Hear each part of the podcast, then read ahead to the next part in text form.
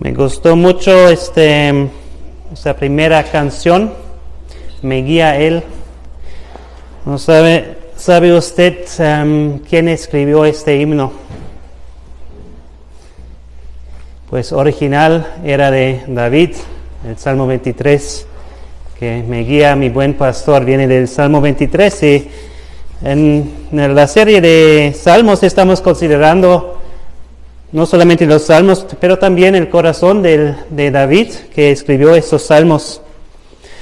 Hoy no vamos a mirar un salmo, hoy vamos a ir a Primera de Samuel, capítulo 13. Y no vamos a considerar los salmos de David, pero el corazón de David. Aunque también los salmos nos muestran el corazón de David, vamos a tomar otra perspectiva de de este texto que también habla acerca de David. No vamos a considerar entonces las palabras de David, sino la vida de David. Y una pregunta para empezar es, ¿qué, ¿qué ven las personas cuando miren a ti? Pues lo que ellos ven es tu reputación. Lo que otra gente ve en ti, quizás eres una persona exitosa, amable, chistosa, inteligente. Tú tienes una cierta reputación de tu persona y eso es lo que las personas ven en ti. En la Biblia dice en 1 Samuel 16, 7, el hombre mira lo que está delante de sus ojos, pero Jehová mira el corazón. Entonces la pregunta más importante es no que las personas ven en ti, sino ¿qué es lo que Dios ve en ti? Cuando mira a tu corazón, cuando mira dentro de tu corazón y lo que Dios mira, Él puede ver tu carácter, quién tú eres realmente. Dice en 2 de Crónicas 16, 9, los ojos de Jehová contemplan toda la tierra para mostrar su poder a favor de los que tienen corazón perfecto para con Él. Y hoy vamos a mirar dentro del corazón de David. Y vamos a leer este texto en 1 de Samuel 13, los versículos 5 a 14. Así dice la palabra de Dios. Entonces los filisteos se juntaron para, para pelear contra Israel. Treinta mil carros, seis mil hombres de, de a caballo y pueblo numeroso como la arena que está a la orilla del mar. Y subieron y acamparon en Micmas, al oriente de Bet Aven. Cuando los hombres de Israel vieron que estaban en estrecho, porque el pueblo estaba en aprieto, se escondieran en cuevas, en fosos, en peñascos, en rocas y en cisternas. Y algunos de los hebreos pasaron el Jordán a la tierra de Gad y de Galad. Pero Saúl permanecía aún en Gilgal y todo el pueblo iba tras él temblando. Y él esperó siete días, conforme al plazo que Samuel había dicho. Pero Samuel no venía a Gilgal y el pueblo se le desertaba. Entonces dijo Saúl, traedme holocausto y ofrendas de paz y ofreció el holocausto. Y cuando él acababa de ofrecer el holocausto, he aquí Samuel que venía. Y Saúl salió a recibirle para saludarle. Entonces Samuel dijo, ¿qué has hecho? Y Saúl respondió, porque vi que el pueblo se me desertaba y que tú no venías dentro del plazo señalado y que los filisteos estaban reunidos en Micmas, me dije, ahora descenderán los filisteos contra mí a Gilgal, y yo no he implorado el favor de Jehová. Me esforcé pues y ofrecí holocausto. Entonces Samuel dijo a Saúl, locamente has hecho, no guardaste el mandamiento de Jehová tu Dios que él te había ordenado pues ahora Jehová hubiera confirmado tu reino sobre Israel para siempre. Mas ahora tu reino no será duradero. Jehová se ha buscado un varón conforme a su corazón, al cual Jehová ha designado para que sea príncipe sobre su pueblo, por cuanto tú no has guardado lo que Jehová te mandó. Vamos a orar. Padre, te damos gracias por tu palabra y te damos gracias que lo que podamos aprender de la vida de Saúl y también de la vida de David, un hombre conforme a tu corazón. Ayúdanos a ver lo que esto significa y también cómo nosotros podamos tener un corazón así como David, que es conforme a tu corazón. En el nombre de Jesús lo pedimos. Amén. Entonces, la pregunta es, ¿cómo se ve el corazón de una persona que es llamado un varón conforme al corazón de Dios? Y hay muchas características del corazón de Dios y del corazón de David que encontramos en la Biblia. Y no podemos ver todo, pero vamos a considerar unos que son relacionados con este texto aquí. Pero primeramente, antes de mirar al corazón de David, vamos a mirar el corazón de Saúl, porque hemos hablado más de él. Ese texto habla más de Saúl. Y lo que vemos en el corazón de Saúl, que su corazón es lo contrario del corazón de David. Lo que leemos de Saúl, podemos decir, así no era David, así no es un corazón conforme al corazón de Dios. Em, cuando miremos a, Saúl, primeramente miremos lo, que es de afuera, el exterior, su apariencia. Y cuando lo encontramos en la Biblia por primera vez, nos dice en 1 Samuel 9, 2, que Saúl era joven y hermoso entre los hijos de Israel no había otro más hermoso que él. De hombros arriba sobrepasaba a cualquiera del pueblo. Entonces, él tenía una buena reputación, las personas pensaban muy bien de él, pero porque hemos, como hemos visto, Dios mira no al exterior, Él mira dentro de nuestro corazón. El estado interior vamos a considerar eh, aquí de Saúl y de su corazón. Y lo que vemos primeramente es que su corazón y su persona, su carácter era miedoso y impaciente. Miremos otra vez esos versículos 7 a 12.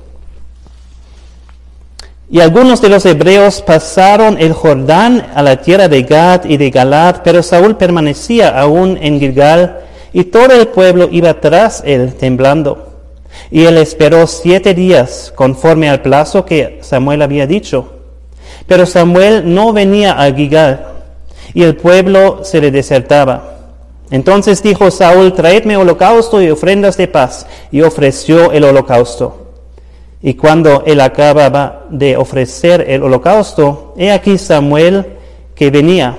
Y Saúl salió a recibirle para saludarle. Entonces Samuel dijo, ¿qué has hecho? Y Saúl respondió, porque vi que el pueblo se me desertaba y que tú no venías dentro del plazo señalado y que los filisteos estaban reunidos en Micmas, me dije, ahora descenderán los filisteos contra mí a Gilgal. Y yo no he implorado el favor de Jehová. Me esforcé pues y ofrecí holocausto. En esta situación, él debía, él Em, Samuel había comunicado con él, espera siete días y yo voy a venir. Entonces aquí Saúl había esperado siete días y Samuel todavía no está. Entonces él hace sus propios planes. Él está mirándose e inquietándose de la situación de los enemigos que están aumentando y sus, soldados que se, eh, que se van en otros lugares. Y no está confiando en Dios. Es un poco como Pedro cuando estaba andando sobre las aguas, como cuando Cristo le pidió eso, y él miró no a Jesucristo, sino miró abajo a las, a las ondas. Entonces, en esta situación, Saúl está tomando sus propias decisiones y no está esperando en Dios. Y eso también vemos, era una característica de la vida de Saúl. Vemos eso también en otras situaciones, em, donde vemos su temor. Cuando él fue hecho, o cuando querían hacerle rey, la gente estaba buscando dónde está Saúl. Y él estaba escondiéndose porque tenía temor del pueblo. También cuando vino después de esta situación eh, Goliat, él también tenía miedo de Goliat, no quería luchar contra Goliat, como todos sus soldados también tenían miedo de Goliat. Y también lo que es interesante es que Saúl también tenía miedo de David. Em, miren conmigo, es primera de Samuel 18, versículo 12. Ahí leemos, mas Saúl estaba temeroso de David por cuanto Jehová estaba con él y se había apartado de Saúl. Y el versículo 15. Y viendo Saúl que se portaba tan prudentemente, tenía temor de él. Y versículo 28 y 29. Pero Saúl, viendo y considerando que Jehová estaba con David y que su hija Mical lo amaba, tuvo más temor de David. Y fue Saúl enemigo de David todos los días. Entonces, la primera característica de Saúl aquí que vemos que él tiene miedo y es impaciente. Y esto llega entonces a la, a la segunda característica, que su corazón era un corazón desobediente. ¿Qué hizo? Vimos en primera de Samuel 13, 9. Entonces dijo Saúl, traedme holocausto y ofrendas de paz y ofreció el holocausto. Eso es lo que Saúl hizo. Y después leemos en versículo 13, entonces Samuel dijo a Saúl, locamente has hecho. No guardaste el mandamiento de Jehová tu Dios que él te había ordenado, pues ahora Jehová hubiera confirmado tu reino sobre Israel para siempre. Mas ahora tu reino no será duradero Jehová se ha buscado un varón conforme a su corazón, al cual Jehová ha designado para que sea príncipe sobre su pueblo, por cuanto tú no has guardado lo que Jehová mandó. Entonces, ¿qué era la desobediencia aquí que vemos en Saúl? Pues él está tomando, está haciendo este sacrificio que no era tarea de un rey. E, eso era lo que el sacerdote o el profeta quizás también tenía que hacer, pero no em, Saúl mismo. Él está tomando funciones que no son para él, que no son según la ley de Dios. Y también lo, habían dicho a él que Samuel le había dicho a él que él debería esperar siete días hasta que él viene. Y sí, él, él esperaba estos siete días, pero cuando no llega en el momento que piensa, no espera hasta que el día termina, sino ya toma sus propias acciones porque es impaciente y entonces desobedece la ley de Dios y desobedece la instrucción de Samuel también.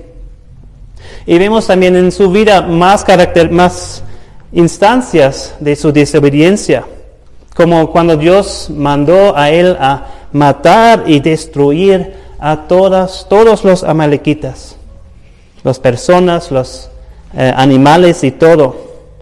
Él no lo hizo y guardó el rey y otros animales. Miremos en 1 de Samuel 15 lo que Samuel le dijo acerca de eso. 1 de Samuel 15, 22 y 23. Y Samuel dijo, se complace Jehová tanto en los holocaustos y víctimas como en, la, como en que se obedezca a las palabras de Jehová. Ciertamente el obedecer es mejor que los sacrificios y el prestar atención que la grosura de los carneros. Porque como pecado de adivinación es la rebelión y como ídolos e idolatría la obstinación. Está diciendo aquí como su desobediencia, su rebelión es como pecado de adivinación. Y más tarde en la vida de Saúl vemos también cómo él mismo busca a una adivina para encontrar ayuda. Y al final él toma también su, propio, su propia vida en 1 de Samuel 31. La desobediencia siempre tiene malas consecuencias para nosotros. Siempre es una mala decisión desobedecer a Dios. Entonces vemos que Saúl era miedoso, impaciente, era desobediente y vemos también que él justifica su pecado y él es impenitente. Cuando, cuando Samuel le, le dice que era desobedecido a Dios, pues él no se arrepiente de eso, sino justifica su pecado. Hace algún tiempo yo estaba navegando en el Internet y yo, yo encontré una página intitulado ¿Cómo justificar tu pecado? Y había como unos, no sé, siete pasos que puedes hacer para justificar tu pecado. No sé si ustedes lo han hecho una vez. Yo tengo que decir que sí, más que una vez. Justificar mis malas decisiones, mi desobediencia, mi pecado, conforme a mis pensamientos. Voy a leer esos, esos pasos para que podamos ver eso quizás también dentro de nosotros. Y eso es que, que Dios no nos enseña, pero eso es como nosotros como pecadores pensamos. Primer paso para, o primera forma de justificar tu pecado es defina exactamente lo que es pecado. Entonces tú puedes decirse, eso es pecado, eso es no pecado, eso que yo he hecho no es pecado, pero lo que los otros hacen sí, eso es pecado. Entonces, ¿quién decide eso? Pues tú no puedes decidir eso. Dios es el que decide esto. Entonces tú no puedes definir el pecado, ya está definido en la palabra de Dios. Segunda forma de justificar tu pecado es considera que el concepto del pecado es una construcción social y no tiene una base en la realidad, excepto como tú lo haces. Está diciendo como si, pues, muéstrame pecado, dame pecado, mi mano no es algo concreto, no puede ver un, un foto de pecado o algo así. Em, es un concepto solamente, no es real. Em, pero la Biblia también nos dice, que nos dice en 2 Corintios 4, 18, que las cosas que no se ven son eternas.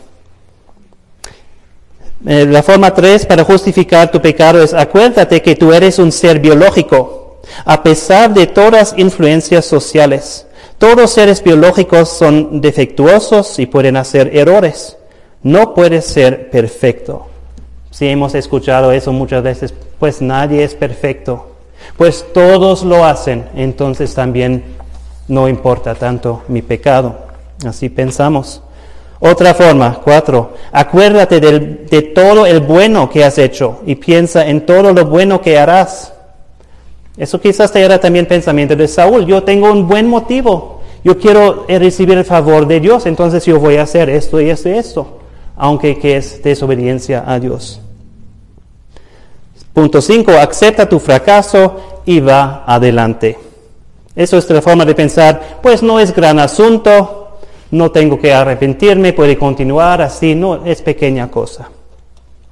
Punto 6, si crees en un ser quien creó al universo, es completamente racional de dar la culpa a este ser. Tú puedes dar la culpa a Dios, ¿no?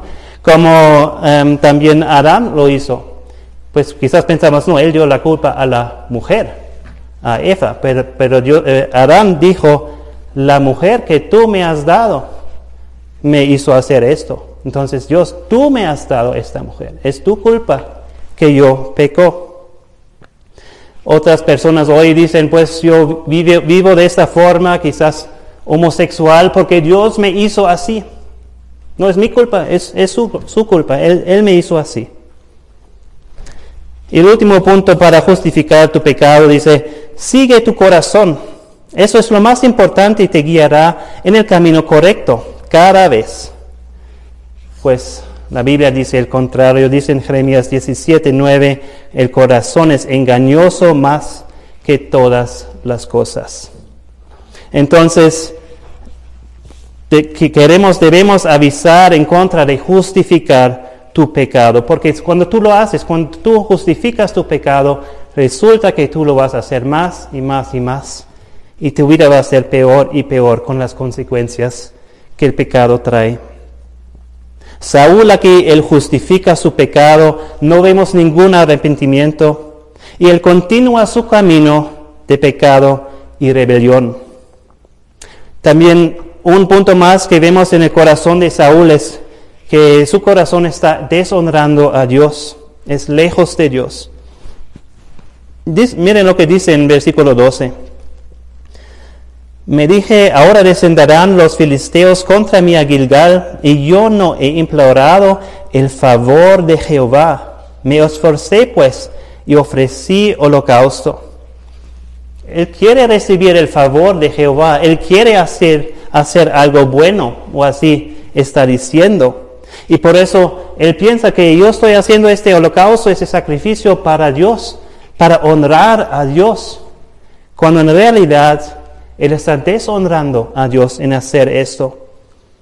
Jesucristo dijo en Mateo 15, 8, este pueblo de labios me honra, mas su corazón está lejos de mí. La acción, las acciones externas no son reflexiones de la realidad interna dentro de nosotros. Entonces, por todas esas razones, Dios había rechazado a Saúl Leemos otra vez en, versículo 14. Mas ahora tu reino no será duradero. Jehová se ha buscado un varón conforme a su corazón, al cual Jehová ha designado para que sea príncipe sobre su pueblo, por cuanto tú no has guardado lo que Jehová te mandó. Entonces miremos ahora el corazón de David, que es el contrario del corazón de Saúl. Primeramente, donde Saúl tenía miedo y era impaciente, David confiaba en Dios. Unos ejemplos de eso vemos cuando no tenía miedo de Goliat. Él era lo más pequeño de todos, no era soldado, pero no tenía miedo enfrentar a Goliat y luchar contra él. Miren conmigo en Salmo 27, 1 a 3, por favor. Aquí también vemos su confianza en Dios. Salmo 27, 1 a 3. David dice allí, Jehová es mi luz y mi salvación, ¿de quién temeré? Jehová es la fortaleza de mi vida, ¿de quién he de atemorizarme? Cuando se juntaron contra mí los malignos, mis angustiadores y mis enemigos, para comer mis carnes, ellos tropezaron y cayeron. Aunque un ejército acampe contra mí, no temerá mi corazón. Aunque contra mí se levante guerra, yo estaré confiado. Y también vemos en Salmo 28, 7, como él confía en Dios y alaba a Dios. Salmo 28, 7. Jehová es mi fortaleza y mi escudo. En él confió mi corazón y fui ayudado. Por lo que se gozó mi corazón y con mi cántico le alabaré. Para las personas que tienen confianza en Dios, la Biblia, Dios mismo nos da buenas, grandes promesas. Dice en Proverbios 3, 5 y 6, Fíate de Jehová de todo tu corazón y no te apoyes en tu propia prudencia. Reconócelo en todos tus caminos y Él enderecerá tus veredas. Dice en Proverbios 28, 25, el que confía en Jehová prosperará. Y en Proverbios 29, 25, el que confía en Jehová será exaltado. También vemos que donde Saúl era desobediente, David era obediente. Ahora podemos pensar realmente, David era obediente, pues podemos pensar en una historia con Betsabé cuando falló, cuando era realmente desobediente a Dios, cuando estaba involucrado en adulterio, asesinato. Tenemos que decir aquí que ningún hombre es sin pecado, y eso no estoy diciendo eso como excusa o como justificación, pero es la realidad, que ningún hombre es sin pecado. Aunque nosotros, aun personas que nosotros consideramos como grandes hombres de Dios, cometen pecado y también a veces gran pecado. El predicador Pablo Washer dijo, no existen gran hombres de Dios. Solo hay hombres lamentables, débiles y pecaminosos de un Dios grande y misericordioso. Entonces cada uno peca, pero los, los hombres que tienen el corazón de David, que tienen el corazón de Dios, no, esos pecados en su vida no caracterizan sus vidas. Ellos fallan y se arrepienten y continúan, no continúan vivir en el pecado. Y David también, aunque su pecado era tan grande, él encontró perdón por su pecado. La promesa de Dios vino a él en 2 de Samuel 12:13, Jehová ha remitido tu pecado. Entonces, aún con todo esto, David era un varón conforme al corazón de Dios. Y leemos en Hechos 13:22, también está citando esto y dice allí, he hallado a David, hijo de Isaí, varón conforme a mi corazón, quien hará todo lo que yo quiero. Entonces, nosotros quizás vemos en que en nuestros corazones hay pecado. Eh, siempre tenemos pecado y luchemos con el pecado. Pero si hay esperanza para David, si David ha podido ser un hombre conforme al corazón de Dios, también tú puedes hacerlo. Y vemos ejemplos, testimonios de la obediencia de David, de su vida. El, pues él no quería tomar la vida de Saúl, tenía oportunidades de matar a Saúl, pero sabía, es el ungido de Dios, no puedo tocar a él. Y ha obedecido a esto.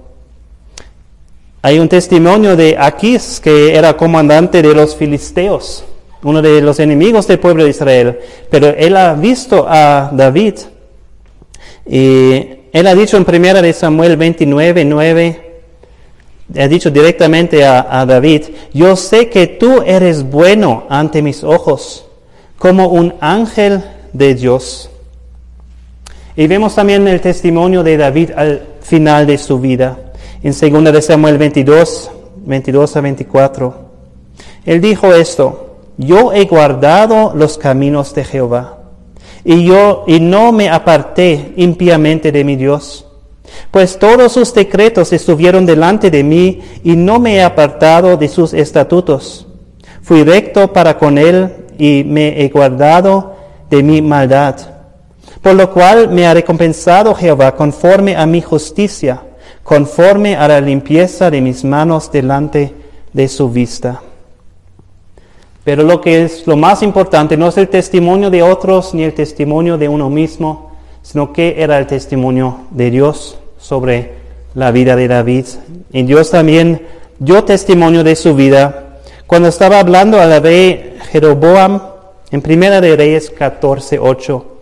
Allí Dios dijo a este rey Jeroboam, tú no has sido como David, mi siervo, que guardó mis mandamientos y anduvo en pos de mí con todo su corazón haciendo solamente lo recto delante de mis ojos. Para los que obedecen a Dios también hay grandes promesas que Dios nos da. En Josué 1.8 leemos, nunca se apartará de tu boca este libro de la ley, sino de que día y de noche meditarás en él, para que guardes y hagas conforme a todo lo que en él está escrito, porque entonces harás prosperar tu camino y todo te saldrá bien. En Santiago 1.25 leemos, el que mira atentamente a la perfecta ley, la de la libertad, y persevera, persevera en ella, no siendo oidor olvidadizo, sino hacedor de la obra, éste será bienaventurado en lo que hace. Entonces, em, Saúl confiaba en Dios, él era obediente a Dios, y también donde Saúl justificaba su pecado y era impenitente, David era desolado de su pecado y se arrepintió. Vemos ejemplos de esto también, que también en los pecados pequeños que podamos decir. Una vez después de cortar una pieza de, la ropa de Saúl dentro de la cueva, se dolió, te tocó a él mucho su corazón. Tenía mucho, era muy desolado de hacer eso. También después de censar el pueblo, también él ha visto que era malo eso y era, tenía dolor acerca de eso. Y también después de sus pecados grandes como el adulterio que cometió con Betsabé, él ha escrito este Salmo 51. Podemos mirar a esto también, Salmo 51. Aquí vemos también como David se arrepiente de sus pecados y muestra un dolor por haber hecho eso. Salmo 51. Ten piedad de mí, oh Dios, conforme a tu misericordia, conforme a la multitud de tus piedades, borra mis rebeliones. Lávame más y más de mi maldad y límpiame de mi pecado, porque yo reconozco mis rebeliones y mi pecado está siempre delante de mí. Contra ti, contra ti solo he pecado y hecho lo malo delante de tus ojos, para que seas reconocido justo en tu palabra y tenido por puro en tu juicio. He aquí en maldad he sido formado y en pecado me concebió mi madre. He aquí tú amas la verdad en lo íntimo y en lo secreto me has hecho comprender sabiduría. Purifícame con hisopo y seré limpio. Lávame y seré más blanco que la nieve. Hazme oír gozo y alegría y se recrearán los huesos que has abatido. Esconde tu rostro de mis pecados y borra todas mis maldades. Crea en mí, oh Dios, un corazón limpio y renueva un espíritu recto dentro de mí. También encontramos grandes promesas en la palabra de Dios por las personas que se arrepienten de su pecado.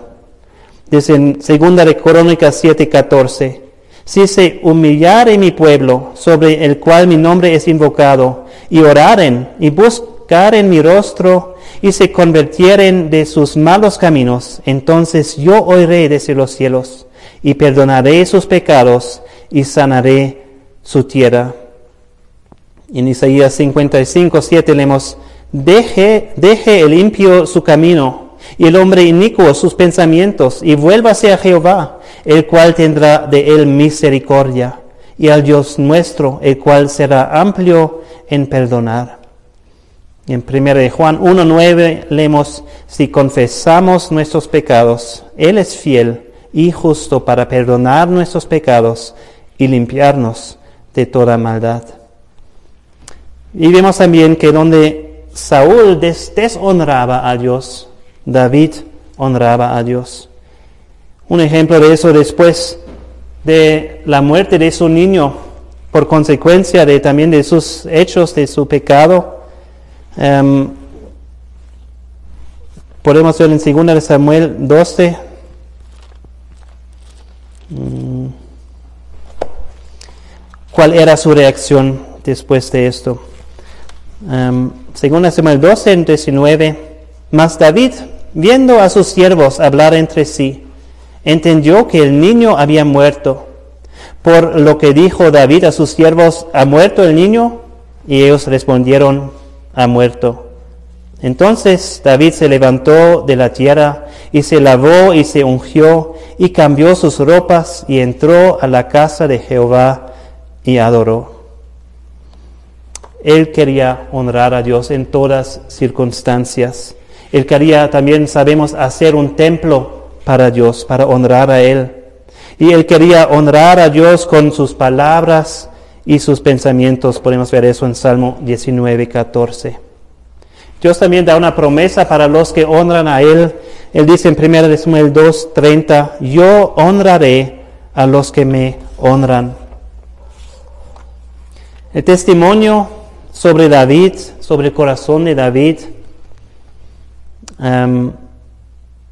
es que su corazón era perfecto, dice la palabra de Dios. Está hablando en Primera de Reyes 11, 4. está hablando acerca de Salomón y dice, su corazón no era perfecto con Jehová su Dios, como el corazón de su padre David. Entonces, tener un corazón de Dios es tener un corazón que en sus ojos es perfecto, aunque también ninguna persona es sin pecado, como hemos visto. Entonces, ¿cómo podemos ser un hombre o una mujer según el corazón de Dios, conforme al corazón de Dios? Pues la primera cosa que podemos y debemos hacer es orar por eso. Es un buen deseo, si Dios te da ese deseo, y espero que sea así. Es un buen deseo tener, tener, pero también si es un deseo, debes orar por eso. Dios, ayúdame a tener un corazón que es conforme a tu corazón. Eso es una petición que es agradable a Dios. Y esas son las peticiones que Dios sí también quiere contestar.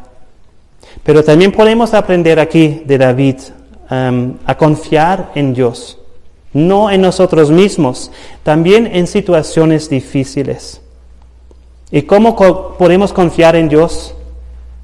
Pues yo creo que confiamos más en Dios cuando conocemos más a Dios, cuando aprendemos más cuando leemos más en su palabra acerca de Él, lo vamos a conocer más. Tú no vas a confiar a tu hijo a un desconocido de la calle. Tú lo vas a, confiar, a cuidar por un, un tiempo a alguien que conoces bien. Y lo más que conoces a Dios también, tú vas a confiar más en Él. Él es digno de nuestra confianza. También aprende de David de obedecer a Dios. Vemos que la desobediencia a Dios tiene malas consecuencias siempre. Y obediencia a Dios siempre trae bendición. Y también lo más que conoces a Dios, también vas a tener más el deseo de ver esto en ti también. También aprende de David de arrepentirte de tus pecados. Todos somos pecadores y necesitamos arrepentirnos de nuestros pecados. ¿Cómo piensas de tu pecado? Pues no justifica tu pecado como Saúl y continúa en esto. Arrepiéntete de tus pecados grandes y pequeños. Una señora, se llama Rosaria Butterfield, era una activista feminista lesbiana en los Estados Unidos que se convirtió a Jesucristo. Y ella dijo que el arrepentimiento requiere una intimidad más cercana con Dios que con nuestro pecado. Y finalmente también honra a Dios. aprendemos de, de David de honrar a Dios, no solamente externamente con nuestros labios o eh, otras formas externas, sino de nuestro corazón. Dé a Dios el primer lugar en tu vida.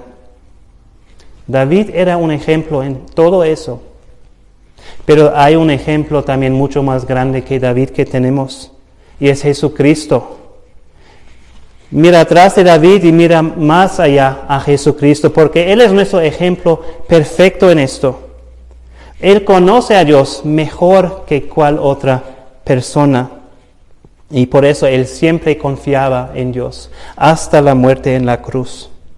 Él obedeció los mandamientos y hizo la voluntad de Dios perfectamente cada día de su vida. Y él era desolado del pecado, no en sí mismo, pero pecado de otros. Cuando ha visto el sufrimiento que ha hecho el pecado, la deshonra a Dios, la destrucción que viene del pecado. Y también vemos en Cristo que Él honraba a Dios antes de todo. Entonces, en cualquier situación de tu vida, pregúntate esto. ¿Cómo puedo mostrar mi confianza en Dios en esta situación? También pregúntate, ¿qué dice Dios en su palabra de cómo debe actuar en esta situación? Pregúntate, ¿dónde hay pecado en mi vida de lo cual debo arrepentirme? Y pregúntate, ¿cómo puedo honrar a Dios en esta situación? Y tu vida debe ser la respuesta a estas preguntas. Y así también tú puedes ser un hombre, una mujer conforme al corazón de Dios. Vamos a orar. Eso, Padre Celestial, te damos gracias por ejemplos que tenemos en la, en la Biblia, como David, un hombre que no era sin pecados, lo sabemos muy bien, pero un hombre que realmente amaba a ti, seguía a ti, honraba a ti y tenía este corazón conforme a tu corazón. Dios es mi deseo también tener un tal corazón conforme a tu corazón. Y yo creo que también cada uno aquí que está sentado tiene ese deseo también. Y por eso te pido, Dios, que tú nos ayudes no solamente tener un deseo, sino también orar por eso y actuar conforme a eso. Dios, ayúdanos a confiar en ti, a obedecer a ti, a dejar el pecado, a arrepentirnos del pecado y darte la honra en nuestras vidas. Y la paz de Dios, que sobrepasa todo entendimiento, guardará vuestros corazones y vuestros pensamientos en Cristo Jesús. Amén.